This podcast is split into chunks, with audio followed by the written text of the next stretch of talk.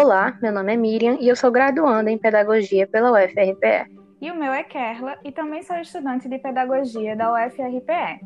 No nosso primeiro episódio, vamos conversar um pouco sobre o trabalho com os gêneros orais na educação infantil, mais especificamente sobre o gênero oral da entrevista. É importante iniciarmos falando um pouco sobre o que é o gênero oral. Bom, à primeira vista, o conceito de que são gêneros orais talvez seja algo bastante tranquilo. O conceito parece ser óbvio, são aqueles gêneros da linguagem oral, mas existem questões que precisam ser esclarecidas. Sim, é interessante ter em mente o que é o gênero nesse contexto que estamos falando. Assumimos ainda o gênero como um pré-acordo de um grupo social sobre o modo de realizar algo linguística e discursivamente por meio de textos. Os gêneros são instrumentos cuja apropriação leva os sujeitos a desenvolverem capacidades e competências individuais correspondentes a eles. Tais capacidades e competências são linguísticas e discursivas, de construção e de escolha, do gênero apropriado para ação em dada situação social localizada. E o gênero oral, apesar de estar diretamente ligado e ter como suporte a voz humana, independe de ter ou não uma versão escrita. E não é apenas isso. O gênero oral é diferente de fala, é diferente do simples ato de oralizar e falar. É importante considerar que, para se caracterizar como gênero oral, é preciso que o material tenha sido produzido para ter uma realização oral. Ou seja, o gênero oral se caracteriza não somente por ser falado, mas também por ser intencional na sua produção, levando em conta este propósito da oralidade. Tendo em mente que o gênero é oral, vamos falar agora sobre o gênero oral da entrevista. Esse tipo de gênero oral é caracterizado por ter um entrevistador e uma ou mais pessoas entrevistadas. Esse gênero está presente em várias esferas de atividades humanas, como por exemplo, na esfera das relações do dia a dia, em uma entrevista de emprego, na esfera do entretenimento, em entrevistas com celebridades, na esfera escolar e acadêmica, em entrevistas de pesquisas científicas, na esfera jornalística, em entrevistas que tratam sobre determinado assunto. Enfim, o gênero oral entrevista está presente em diversos momentos e lugares com diferentes propósitos. É muito importante saber trabalhar esse gênero oral nas escolas, justamente por ser um gênero tão presente na vida e também pelo fato dele poder ser utilizado de diversas formas diferentes. O gênero oral deve ser trabalhado na escola com o objetivo que os alunos se apropriem de suas características e possam utilizá-lo em seu cotidiano com suas devidas finalidades. Sim, por isso, vamos apresentar aqui alguns aspectos extralinguísticos, paralinguísticos e linguísticos que compõem o gênero oral da entrevista, para então, depois, sugerir uma maneira contextualizada e participativa de como trabalhar com esse gênero em sala de aula na sua atuação pedagógica. Começando pelos aspectos extralinguísticos, nós podemos apontar que a entrevista se caracteriza por sua dualidade podemos ser de cunho público ou privado, a depender do contexto em que ela será realizada. Uma entrevista de emprego, por exemplo, geralmente envolve apenas o entrevistador e um entrevistado.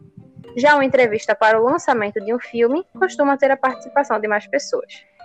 Essa dualidade se estende para diversas outras características extralinguísticas, como o grau de intimidade, os conhecimentos tratados entre os participantes e o envolvimento emocional, como é o caso de entrevistas com sobreviventes de um desastre. Além disso, tem a questão da espontaneidade. Uma entrevista em um programa de entretenimento é ampliada para diversas questões, enquanto uma de um programa jornalístico vai averiguar os fatos de um evento isolado. Isso mesmo. E para finalizar esses aspectos extralinguísticos, eu quero, eu quero pontuar que a entrevista também se caracteriza por um gênero oral que geralmente implica em proximidade física entre os participantes. Óbvio que com a pandemia isso foi flexibilizado. E hoje, grande parte das entrevistas são feitas à distância, se utilizando de ferramentas tecnológicas. Agora, vamos falar um pouco sobre os aspectos paralinguísticos e linguísticos. Numa entrevista, a gente pode perceber uma flexibilidade e possibilidades muito grandes quanto à maneira que nos portamos, as vozes que podemos fazer, seja de um tom mais sério, descontraído ou até mesmo imitações. E as emoções podem se manifestar na condução da mesma forma, em risadas, choro e etc. O mesmo vale para atitudes corporais. A postura dos participantes e os gestos de mímicas, que são variáveis de acordo com o contexto da entrevista. A presença de marcadores convencionais é muito forte, por se tratar de uma troca de informações e experiências, assim como também podem ocorrer repetições, paráfrase e correções entre os participantes. Essas observações me lembram de uma entrevista que eu fiz recentemente para ser professora de um curso e a todo momento eu percebia que eu estava gesticulando muito com a mão ou percebia a minha postura um pouco curvada. Às vezes eu me tocava e é, colocava a postura de volta no lugar, mas acabava voltando para a curvatura que estava antes. Isso mesmo. É, esse, essas características, né, elas contam muito em uma entrevista e cada momento de uma entrevista a gente tem que estar atento em como está a nossa postura, né, em como está a questão das mímicas, é, os gestos que a gente está fazendo. Isso é muito importante. Agora, né, para finalizar, vamos apresentar então a nossa sugestão de atividade para você, pedagogo, ou futuro pedagogo ou pedagoga, trabalhar com o gênero oral da entrevista.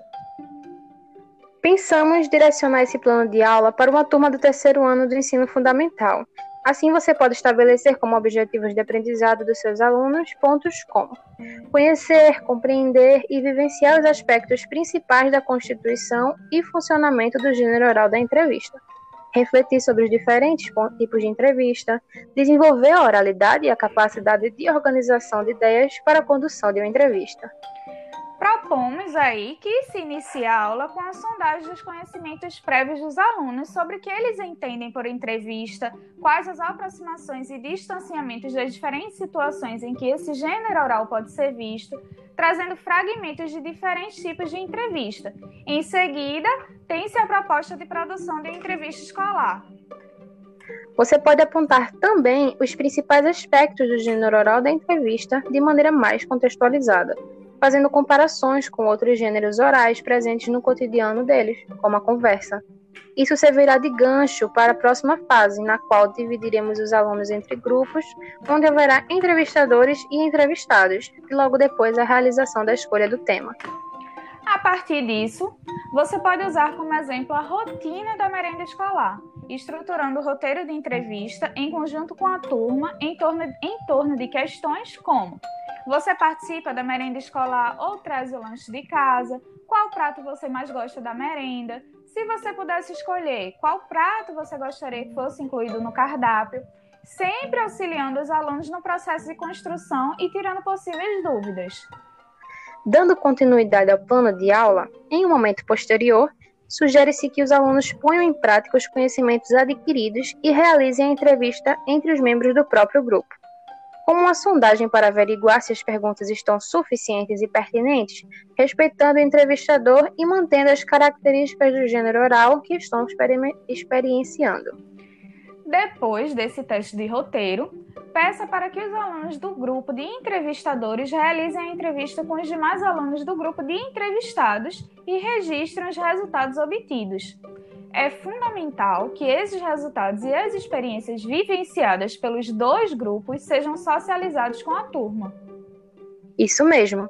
E, para finalizar, recomenda-se que a avaliação por parte dos professores seja diagnóstica e processual, através de observações e registros com relação ao progresso individual e coletivo dos alunos, conforme o desenvolvimento das etapas do plano de aula o professor deve considerar também uma autoavaliação por parte da turma, no qual eles poderão opinar sobre os pontos que mais gostaram nas suas produções e nas dos outros colegas, e o que poderia ser mudado.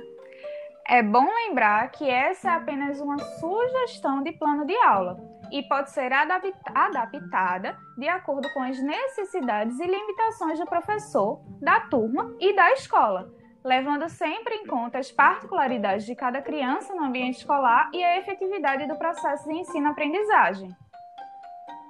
E esse foi o episódio de hoje. Esperamos muito que tenham gostado. Esse podcast foi um trabalho coletivo organizado por Elisa, Mirelle, Kerla e Miriam. Muito obrigada e até a próxima.